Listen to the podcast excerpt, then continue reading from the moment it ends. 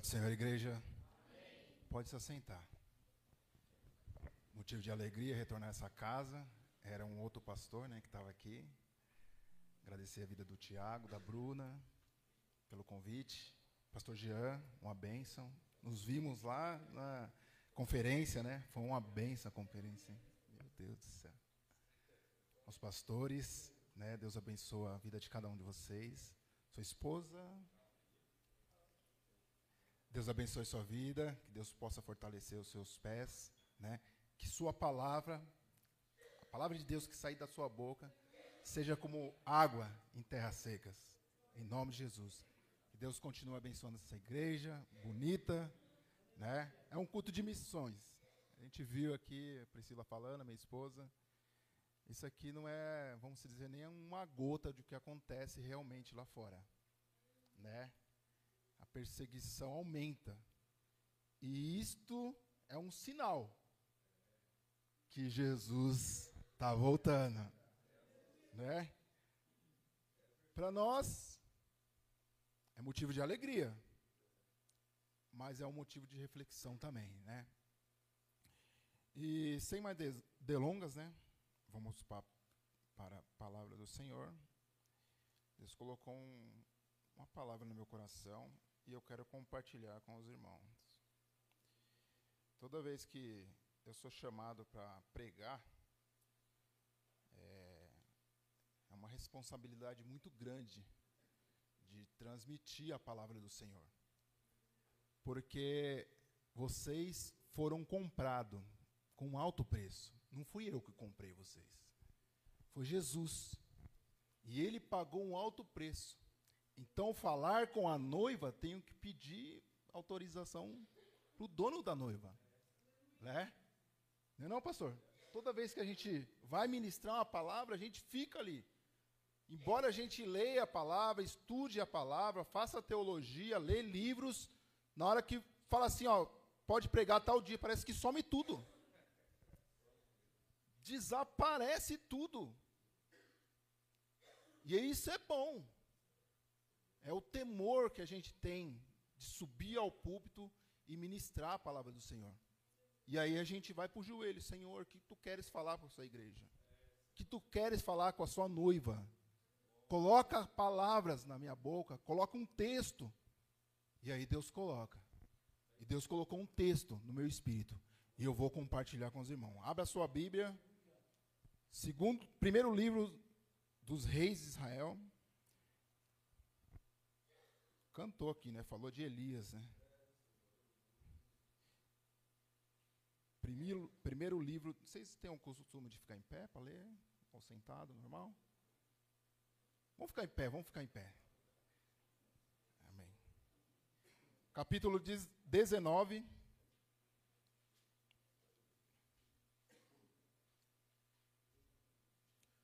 Vamos ler dois versos, 7 e o 8.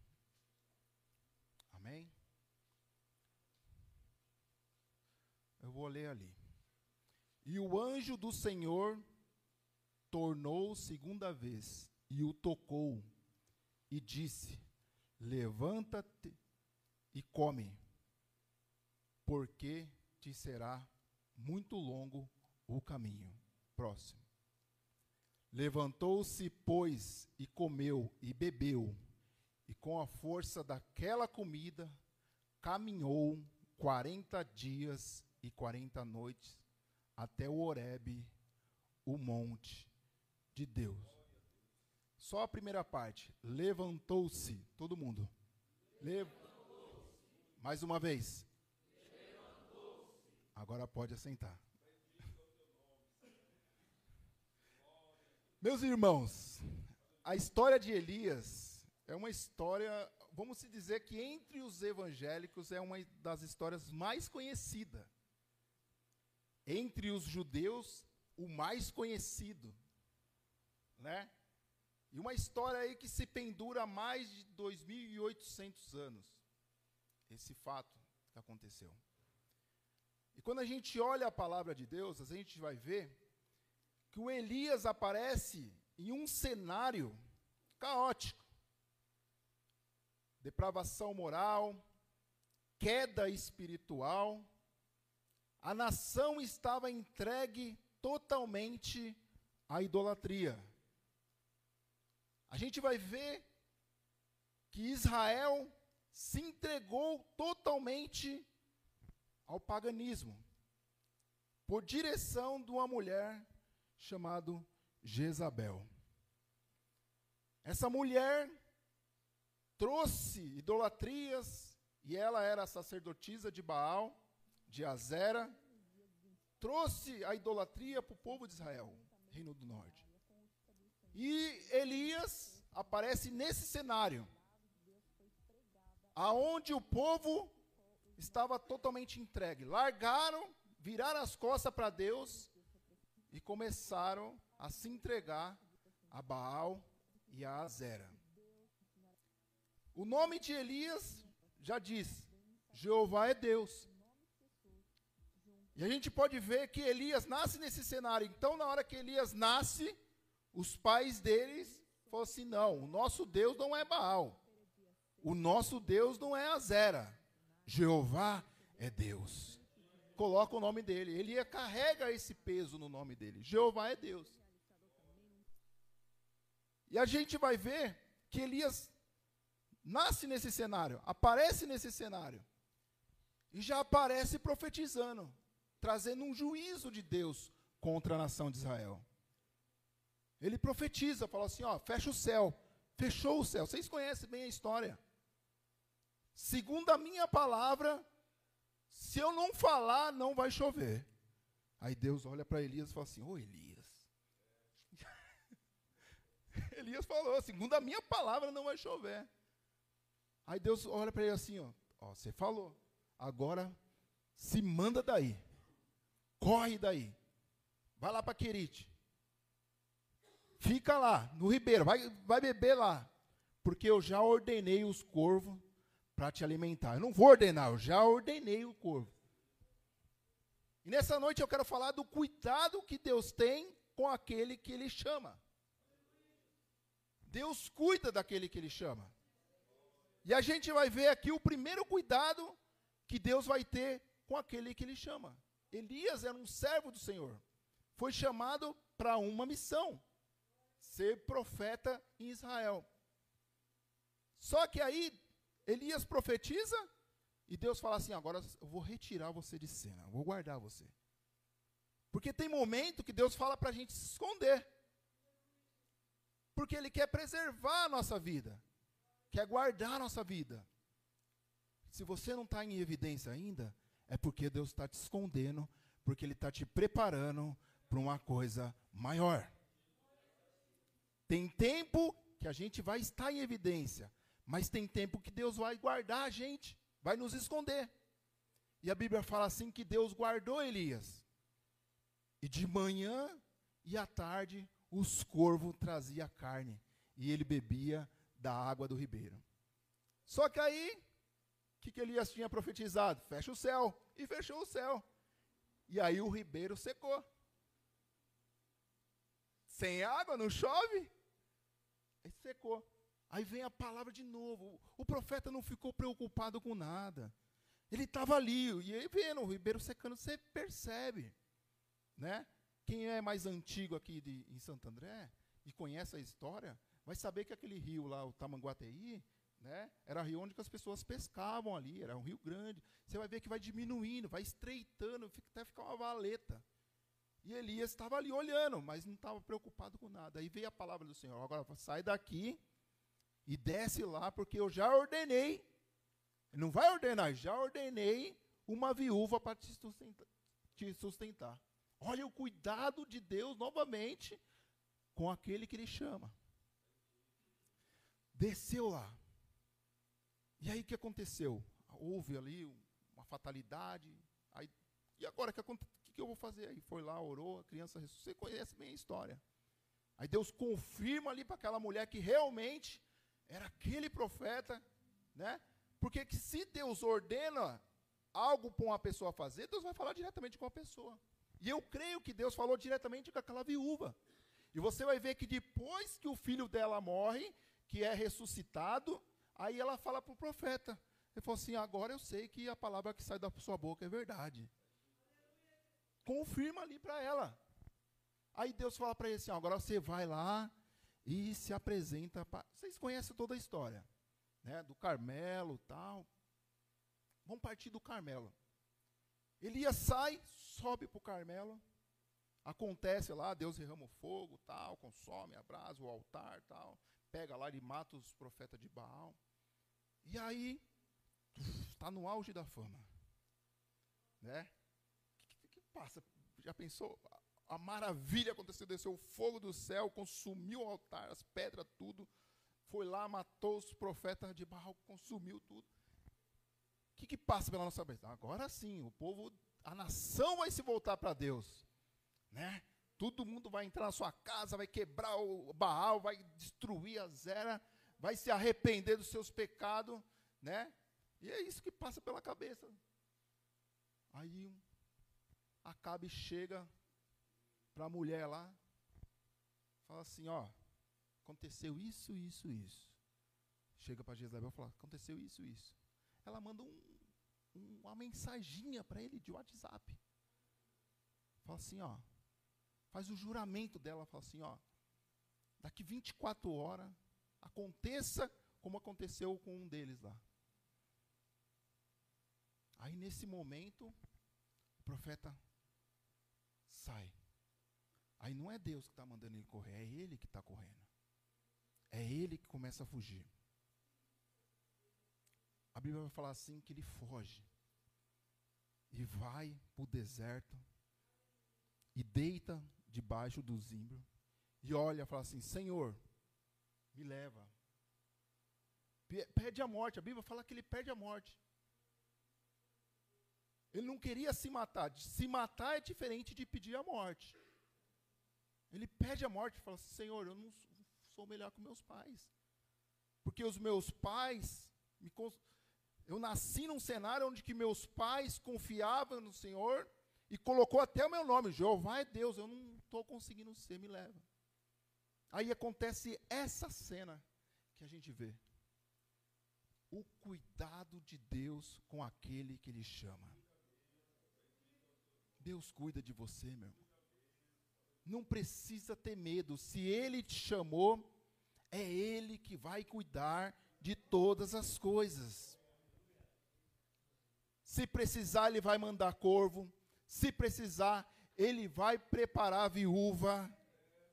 Se não tiver corvo, se não tiver viúva, tem anjo no céu para te alimentar.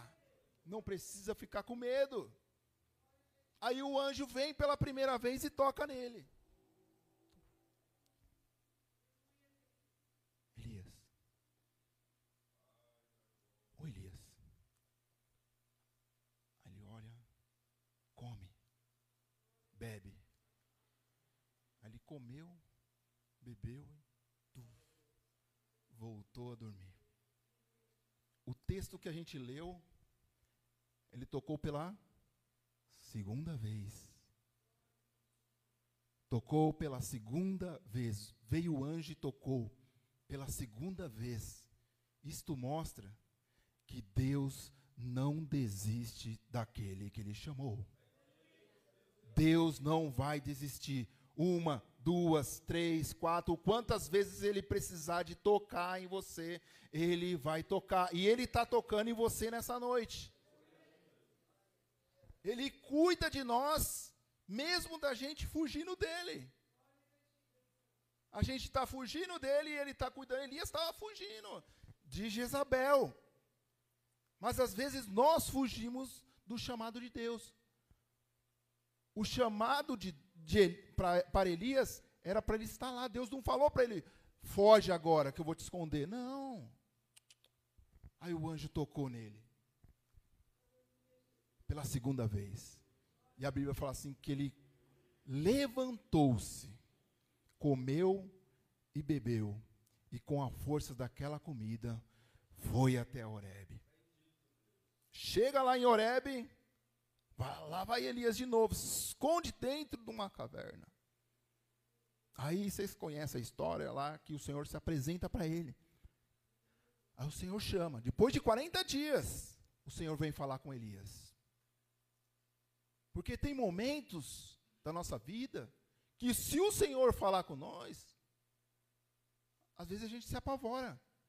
A gente fica em dúvida. Será que realmente o Senhor espera, ele tem calma, ele tem paciência. No momento certo, ele vai vir até você e vai falar com você. Aí você apresenta a sua causa para ele. O Senhor disse para eles: Elias, o que tu está fazendo aqui? Aí ele apresenta o seu argumento. Senhor, a mulher matou todos. Só eu fiquei. E agora ela está procurando a mim. Aí Deus olha assim. Não, não, não. Eu vou mandar fogo, vou mandar o vento. E fez aquele reboliço. Elias, sai para fora. Quero falar com você. Aí aconteceu tudo que aconteceu ali. Aí Deus pergunta de novo para ele: Elias, o que tu está fazendo aqui? Elias levantou o mesmo argumento. Ó, oh, mataram todos os seus profetas, só eu fiquei, e ela quer também me, me matar. Verso 15, olha que Deus fala para ele assim: Disse-lhe o Senhor: Vai, volta pelo teu caminho. Elias estava fazendo o caminho dele. Não era este o caminho que Deus tinha para Elias. Era ele traçando o seu próprio caminho.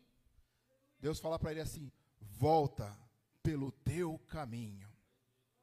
Muitas vezes a gente sai da presença do Senhor com medo das circunstâncias e começa a traçar os nossos próprios os nossos próprios caminhos, buscando as nossas próprias segurança, né?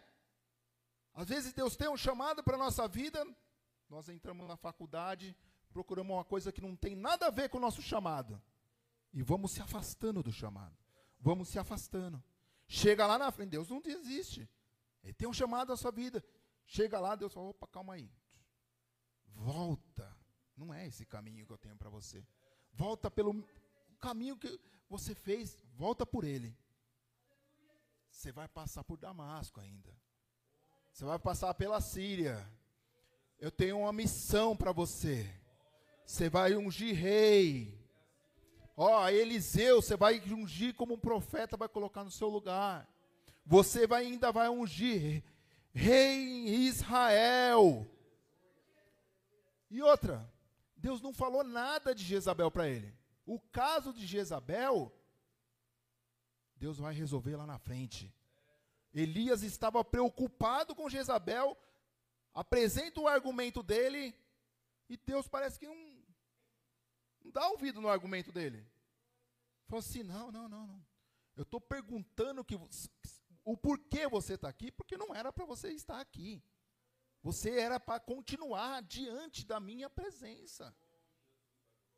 Volta pelo seu caminho. Você sabe o caminho de volta. Volta, porque eu tenho uma obra para fazer através da sua vida.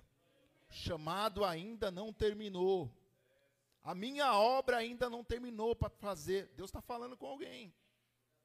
É tempo de voltar pelo mesmo caminho. É tempo de voltar a praticar as obras do Senhor. É tempo de voltar para o chamado. É tempo.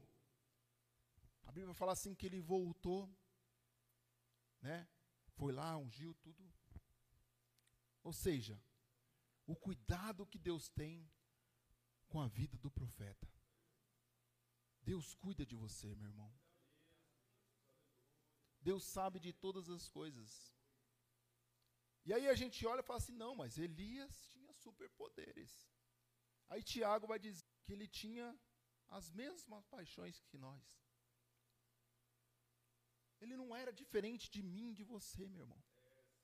Ele não era, ele não tinha superpoderes, ele tinha, era um ser humano igual a mim, igual a você. Por que a Bíblia registra essa história de Elias? Pega esses capítulos, começa a registrar e dá detalhes dessa, da história de Elias. É para mostrar para nós que Elias era uma pessoa comum também. Porque se Deus precisar de corvo, ele vai usar corvo. Se Deus precisar de viúva, ele vai usar viúva. Hebreus fala assim que os anjos são ministradores, espírito ministradores do que hão de herdar a salvação. Se você tem um chamado, permaneça no seu chamado. Não corra do chamado. Porque nós estamos nos últimos dias da igreja na terra. Jesus olhou e falou assim: a seara é grande, mas os ceifeiros são poucos. E o que, que ele fala assim? Orai, orai para que Deus envie o ceifeiro. Olha o tanto de ceifeiros aqui. Às vezes a gente pensa que o missionário é só aquele que está lá do outro lado, aquele que está na Bolívia, aquele que está na Espanha, aquele que está em Portugal. Não. Todos nós somos um missionário. Aonde que era o campo que Jesus falou? O mundo é o, o campo. A partir do momento que a gente sai dessa porta para fora, já somos um missionário. Você é um missionário no seu trabalho, você é um missionário no seu trabalho, você é um missionário na sua faculdade, você é um missionário na sua casa, você é um missionário dentro do ônibus, com a pessoa que senta ao seu lado, aquela pessoa que está passando em depressão, aquela pessoa, aquela pessoa que está passando por problemas familiares. Você é um missionário naquela vida. E você tem a palavra, a, você tem a autoridade para transformar, porque a autoridade foi dada para nós. Eles não têm autoridade lá fora. O mundo não tem essa autoridade que foi dada para a igreja. Nós temos a chave, a autoridade no nome de Jesus. Na hora que você impõe a mão ali, tem que sair. É a autoridade que há no nome de Jesus. Como o Tiago leu aqui, se nós fizermos só aquilo que foi colocado para nós, nós temos que dizer: somos servos inúteis. Foi aquele, aqueles servos fizeram. Eles só fizeram aquilo que foi proposto para eles. E eles têm que dizer, falar assim, não, nós somos servos inúteis, porque fizemos aquilo, somente aquilo que foi colocado para nós fazer. Nós temos que ir além disso. Nós temos que amar, não, não só vir à igreja, né? Nós temos que pegar o que a gente aprende aqui. Ó, Existe um plano de salvação para você. Você conhece a palavra de Deus? Você já leu algum texto da palavra de Deus? Não, não, não li. Então aqui, está o plano de redenção da raça humana. Aí você começa a contar a história, coisa simples. É porque lá no jardim do Éden, Deus criou o homem, tal, e o homem caiu. E tudo isso que está acontecendo no mundo é consequência daquele pecado do homem. E aí o que, eu tenho que fazer? Não, você tem que se arrepender, confessar e aceitar o Salvador. Quem é o Salvador? É Jesus, porque precisava de um homem morrer. E esse homem tinha que ser puro. Esse homem tinha que ser sem pecado. Para pagar o preço por toda a humanidade. Ah, é só isso, é só aceitar, é só isso. Olha só que coisa simples, gente. É só aceitar o sacrifício de Jesus na cruz. Não é uma coisa simples? Já pensou? Por exemplo, uma pessoa cometeu um delito enorme. Tá lá, a penalidade dele, pena máxima. Vamos se dizer assim, vamos se dizer que aqui tivesse pena de morte, né? Alguns estados dos Estados Unidos têm pena de morte. Tá lá, condenado, pena de morte, corredor da morte. Como estaria essa pessoa? Pensando, falo assim, não, eu eu vou morrer. A minha vida está para morrer ali. Aí, entra uma pessoa na frente dele, fala assim, não, vou pagar. Vou pagar para ele não morrer. Eu vou pagar aqui, eu vou. Aí a pessoa fala assim, ó. Então você vai pagar com a sua própria vida no lugar dele. Você fala, tá bom. Foi isso que Jesus fez por nós. E qual era a ação desse, dessa pessoa que estava condenada à morte? Apenas aceitar. Aí o juiz chega, e aí? Você aceita aquela pessoa morrer pelo seu lugar?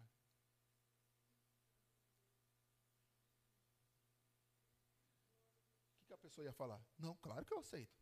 Deixa ele morrer no meu lugar. Eu que não quero morrer.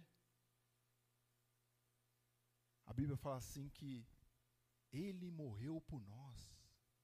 Ele que foi e se entregou. Ele pegou, ele falou assim: ó, Eu vou dar a minha vida. Eu vou dar. Ele, por espontânea vontade, ninguém oprimiu ele, ninguém bateu nele, falou assim: Vai lá, morre por mim. Não, ele, por amor. Oh, aleluia. Por amor, ele se entregou por nós. Olha o cuidado de que Deus tem por nós. Olha a compaixão que Deus teve por nós. Olha o amor que ele teve por nós. É por isso lá que 1 João, capítulo 3, versículo 16, vai dizer assim que nós temos que entregar a nossa vida, doar a nossa vida em favor da outra pessoa. E às vezes a gente fica aqui pensando, que, que eu vou fazer?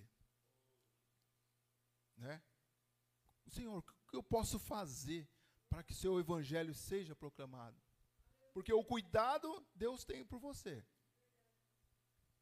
Te falta alguma coisa? Está todo mundo agasalhado, né? Hoje de manhã você tomou café, almoçou, vai chegar na sua casa, vai ter a sua comida, é porque Deus está mantendo o seu celeiro. O que te falta? para você falar de Jesus para alguém? O que te impede de você falar de Jesus para alguém? Nada nos impede. Nada nos impede. É um culto de missões. Eu não estou chamando a atenção de ninguém, mas é um culto de missões. Eu preciso trazer essa conscientização. Que é Deus que é o dono da obra. E Ele cuida, e Ele tem os seus servos. Você é servo, você é serva dele.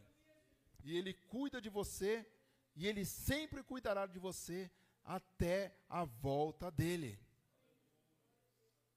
Então exerça seu chamado. A Bíblia fala assim que um homem enterrou o talento. Coisa ruim foi para esse homem enterrar o talento. Todos nós, de alguma forma, temos dons e talentos. Todos. Dom. Dom nós temos. Cada um de vocês tem um dom. Né? Pela graça foi salvo, mediante a fé. E isso não vem de vós, é é o dom, dom da salvação. O que você tem feito com o seu dom? Terror? Talento? E a salvação, ela vem, né? Quando a gente recebe a salvação, automaticamente a gente já recebe o ID também junto que é testemunhar o que Deus fez na nossa vida. E sereis minhas testemunhas. Então, automaticamente, quando a gente recebe a salvação, é o nosso testemunho que está indo junto. Né? Tem um, um, uma frase de um padre, acho que é do padre Francisco, se eu não me engano, que ele fala assim: pregue, se precisar, use palavras. É, se precisar, use palavras. Você não vê lá que Pedro lá fala assim, ah, na hora que ele abriu a boca, fala assim, opa, calma aí, você veste como ele, você fala como ele. Não adianta, não tem como negar. A pessoa vai batendo em você e fala assim, esse cara tem uma coisa diferente. É aí que Deus vai abrir a tua boca. Deus vai colocar as palavras na sua boca. É. É só você estar disposto ali. É Deus que vai colocar as palavras. Quem aqui está disposto para Deus colocar as palavras na boca? Abre a boca e Deus vai te encher. Somente abra a sua boca, somente comece a falar. Está do seu lado? Dê uma oportunidade, comece a falar. Apenas comece a falar. E Deus vai começar a colocar as palavras na sua boca. E Deus às vezes vai descer até o rolo para você, vai falar da vida da pessoa. A pessoa vai se espantar, fala, calma aí, você nunca me viu, como você sabe da minha vida? Aí você fala, é Deus que conhece os seus pensamentos. E a palavra entra. A Bíblia fala assim que a palavra, ela é viva e eficaz. Ela é mais penetrante do que uma espada de dois gumes. E ela vai lá na divisão da alma do espírito e é apta para discernir o pensamento do coração do homem. É a palavra que faz isso. Ela penetra. Ela penetra de uma tal forma que ela fica ali, ó. Fica ali, ó. E a palavra, quando ela, ela é lançada e ela é penetrada, e ela vai fazer o efeito lá na frente. O Espírito Santo vai começar a latejar na cabeça dele, ó. Que aquele cara te falou, que aquela pessoa te falou, faça aquilo. Eu lembro uma vez que eu estava no centro da cidade e um, eu fui com um amigo meu que ele tinha sido mandado embora de um emprego. Ele falou, Elias, vamos lá comigo lá, é, que eu vou fazer a documentação, né? Aí eu cheguei lá, não poderia entrar com ele no prédio lá, ele ia subir, né? Aí eu fiquei lá embaixo, lá, fiquei sentado. Aí uma mulher ficou sentada assim, do nada começou a conversar comigo assim, uma senhora, e começou a falar da vida dela. Começou a falar da vida dela, e eu fiquei ali pensando. Aí eu falei, senhora, o que a senhora precisa é de Deus para te orientar em seus caminhos. O seu caminho está desorientado. Falou assim, é, eu acho que é isso que eu preciso. Eu falei, é. Falou assim, o que, que, a senhora vai fazer? A senhora vai chamar por Deus. Quando a senhora chegar na sua casa, a senhora vai dobrar o, o joelho da senhora e vai orar. E a senhora vai orar dessa maneira. Fala assim, ó, eu quero o Deus que aquele menino falou para mim. Que me oriente. E Deus vai te, começar a te orientar. Procure uma igreja próxima de você. Deus vai te orientar você ir numa igreja. E eu comecei a falar ali com ela oportunidades aparecem. Eu lembro também uma vez que eu estava indo viajar, e aí no meio do caminho aconteceu um acidente, a gente teve que voltar, e eu fui de ônibus nessa viagem. Que a Priscila morava em Catanduva, e aí eu fui de ônibus. E eu sent, sentou uma senhora do meu lado, assim. E eu tinha pego o ônibus, era meia-noite, ia chegar lá às 5 horas da manhã. E aí a senhora começou a bater papo comigo. Eu falei, começou a bater papo. Falei, meu Deus. Aí começou a falar, começou a falar, tá, tá, tá, tá, tá. E eu fiquei ali, né? Daqui a pouco deu a oportunidade para mim falar de Jesus para ela. Ai, falei, agora ela vai escutar até de manhã. E eu comecei a falar baixinho com ela ali. É porque Jesus é amor, tá? Eu comecei a contar a história da Bíblia, comecei. Daqui a pouco, é a primeira parada. É, falei, a primeira parada. Vamos voltar depois. Aí deu espaço para me falar e comecei. Eu vi que ela estava abrindo o coração. E eu vi que ela começou a abrir o coração. Ela falou assim: ah, os meus filhos me abandonaram, eu moro sozinha, tal, tal, tal. E falei: não, mas Jesus vai com você. E a moça começou a falar da vida dela, começou a contar. E eu pregando para ela dentro do ônibus. Aí eu, na hora que a gente estava chegando em Catanduva, aí ela me deu um abraço, obrigado pelas palavras, meu, eu estou muito animado. E eu vou fazer tudo isso daí que você me falou. Eu vou chegar, vou orar, vou pedir ajuda para Deus. Aí eu falei, Deus, se tudo aquilo lá que aconteceu dos acidentes e foi só para mim vir de ônibus e pregar só para essa pessoa aqui, nada paga. Porque nada é mais valioso no mundo do que uma alma. Nem todo ouro pagaria o preço de uma alma. O ouro não vale nada lá no céu. Você sabe por que o ouro não vale nada? Porque o ouro lá vai ser asfalto. É, todo esse essa correria que o mundo faz para buscar o ouro, lá no céu lá vai pisar, nós vamos pisar em cima dele. Para você ver, lá no céu não tem valor. O que tem valor lá no céu é a minha e a tua alma. O céu foi preparado para mim e para você. Eis que vou, vou pre, pre, pre, preparar a morada. Jesus falou isso. E eu voltarei.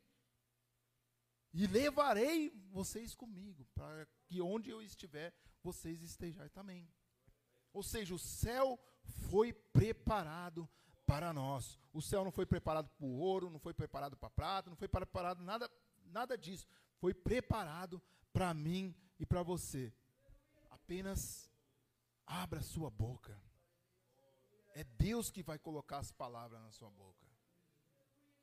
É Deus que opera tanto o querer e tanto o efetuar. A obra é dele, não é nossa. Fala assim, Senhor, a obra é tua. O que, que eu tenho que fazer? Aonde que eu tenho que ser inserido? né? Apenas se apresente, só isso. Só, fala, Senhor, estou aqui, e aí? Eis-me aqui. Eis-me aqui.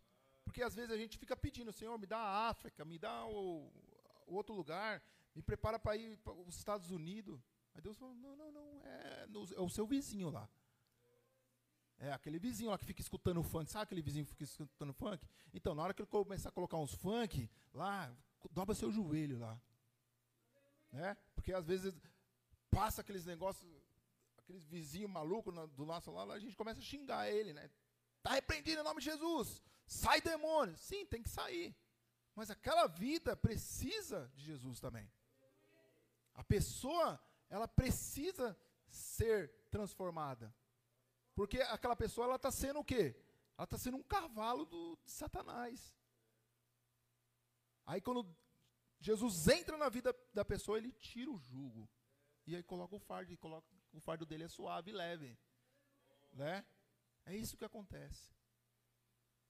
Diante dessa palavra, a gente viu que Deus cuida daquele que Ele chama. Deus não vai desamparar ninguém. Se Ele te chamou, é Ele que cuida de você. E eu queria fazer um, um apelo aqui. Às vezes você se sente que está longe do seu chamado, está fugindo. Seu, seu chamado está num lugar e você está indo para o outro. E Deus falou no seu coração nessa noite que você precisa voltar pelo caminho, ou voltar a andar no caminho. Se você sentiu tocado por essa palavra e quer receber uma oração, eu quero que você levante a sua mão, a gente vai orar por você. Às vezes você está desanimado, você está que nem um profeta, já pedindo a morte. Fala assim, Senhor, não quero mais, para mim não dá, é muita perseguição, o pastor não me escuta, o meu irmão não me escuta, ninguém me escuta. E às vezes o problema não está no pastor. Não está no sermão do lado. Às vezes o problema está na maneira que você enxerga as coisas. A sua visão. Elias estava enxergando a mulher correndo atrás dele e matando ele. E Deus estava enxergando ele. Opa, calma aí. Você vai ungir ainda, profeta. A obra, você não vai morrer. Eu vou te levar. É eu que vou te levar. Ninguém vai te matar. Se você está sentindo essa situação, eu quero orar por você.